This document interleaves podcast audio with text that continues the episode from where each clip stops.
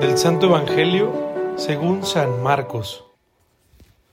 Cuando regresó Jesús en la barca al otro lado del lago, se quedó en la orilla y se reunió con mucha gente. Entonces se acercó uno de los jefes de la sinagoga llamado Jairo. Al ver a Jesús se echó a sus pies y le suplicaba con insistencia Mi hija está agonizando. Ven a imponerle las manos para que se cure y viva. Jesús se fue con él, y mucha gente lo seguía y lo apretujaba. Entre la gente había una mujer que padecía flujo de sangre desde hacía doce años. Había sufrido mucho a manos de los médicos y había gastado en esto toda su fortuna. Pero en vez de mejorar, había empeorado. Oyó hablar de Jesús, vino y se le acercó por detrás entre la gente y le tocó el mando pensando que, con solo tocarle el vestido se curaría. Inmediatamente se le secó la fuente de su hemorragia y sintió en su cuerpo que estaba curada. Jesús notó al instante que una fuerza curativa había salido de él. Se volvió hacia la gente y le preguntó ¿Quién ha tocado mi manto? Sus discípulos le contestaron ¿Estás viendo cómo te empuja la gente? Y todavía preguntas ¿quién te ha tocado? Pero él seguía mirando alrededor para descubrir quién había sido. Entonces se acercó la mujer asustada y temblorosa. Al comprender lo que había sucedido, se postró a sus pies y le confesó la verdad. Jesús la tranquilizó, diciendo Hija, tu fe te ha curado. Vete en paz y queda sana de tu enfermedad.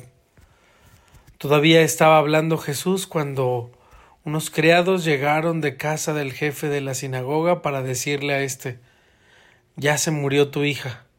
¿Para qué sigues molestando al maestro? Jesús alcanzó a oír lo que hablaban y le dijo al jefe de la sinagoga No temas, basta que tengas fe. No permitió que lo acompañaran más que Pedro, Santiago y Juan, el hermano de Santiago. Al llegar a la casa del jefe de la sinagoga, Vio Jesús el alboroto de la gente y oyó los llantos y alaridos que daban. Entró y les dijo ¿Qué significa tanto llanto y alboroto? La niña no está muerta, está dormida. Y se reían de él. Entonces Jesús echó afuera a la gente, y con los padres de la niña y sus acompañantes entró a donde estaba la niña. La tomó de la mano y le dijo Talitacum, que significa Óyeme, niña, levántate. La niña que tenía doce años se levantó inmediatamente y se puso a caminar. Todos se quedaron asombrados. Jesús les ordenó severamente que no le dijeran a nadie y les mandó que le dieran de comer a la niña. Palabra del Señor. ¿Qué hay? Soy el Padre Mike y esto es Jesús para Millennials. En este relato de Marcos, hay dos historias femeninas que terminan mejor de lo que se esperaba en el pueblo judío. En la primera, Jairo, uno de los jefes de la sinagoga que ya ha visto y oído algo de los signos de Jesús, le pide con fe una cosa, que le impongan las manos a su hija, que agoniza para que se salve. Qué fe tan grande. Y es que el poder de Jesús sale de su cuerpo, de sus palabras, de su ser hijo del Padre. También les dará ese poder a sus discípulos como un modo de curación, pero no a todos, ni a todos va a curar de esta manera. La historia se interrumpe con la mujer de las hemorragias, una intrépida mujer que ha vivido en el dolor, en la impureza ritual y en la marginación busca como dé lugar acercarse a Jesús con un solo pensamiento. Con solo tocar su manto voy a curarme. Qué fe tan grande y qué confianza en sí misma.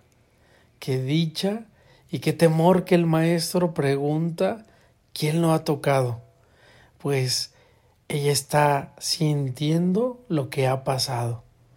La consecuencia es que por fin vivirá libre de pecado. Y así Jesús la mira, temerosa y temblorosa, y le habla para decirle lo único que puede salir de su boca, palabras de perdón y de misericordia, y le anima a vivir. Apenas cierra la historia y reinicia la otra con una noticia triste. Ya muerto la niña, para quien Jairo pide auxilio a Jesús. Pero Jesús dice, está dormida y dará uno de los signos de revivificación del Evangelio que harán que todo se pregunte quién es este y desate la manera de creer en ese que anda haciendo esos milagros y tiene por nombre Jesús. En este día es importante resaltar la fe de las personas que van creyendo en Jesús, suplicando por una necesidad personal o por intentar resolver uno de sus problemas más urgentes. Así puede ser el camino de nuestra fe. En un momento de dificultad es muy posible que busquemos al Señor, que le pidamos eso que necesitamos, que hagamos lo posible por acercarnos y estoy seguro que Él te dará cuanto le pidas. Que nuestra fe sea firme y fuerte, y nuestro día todo de Dios. Que tengas un buen día.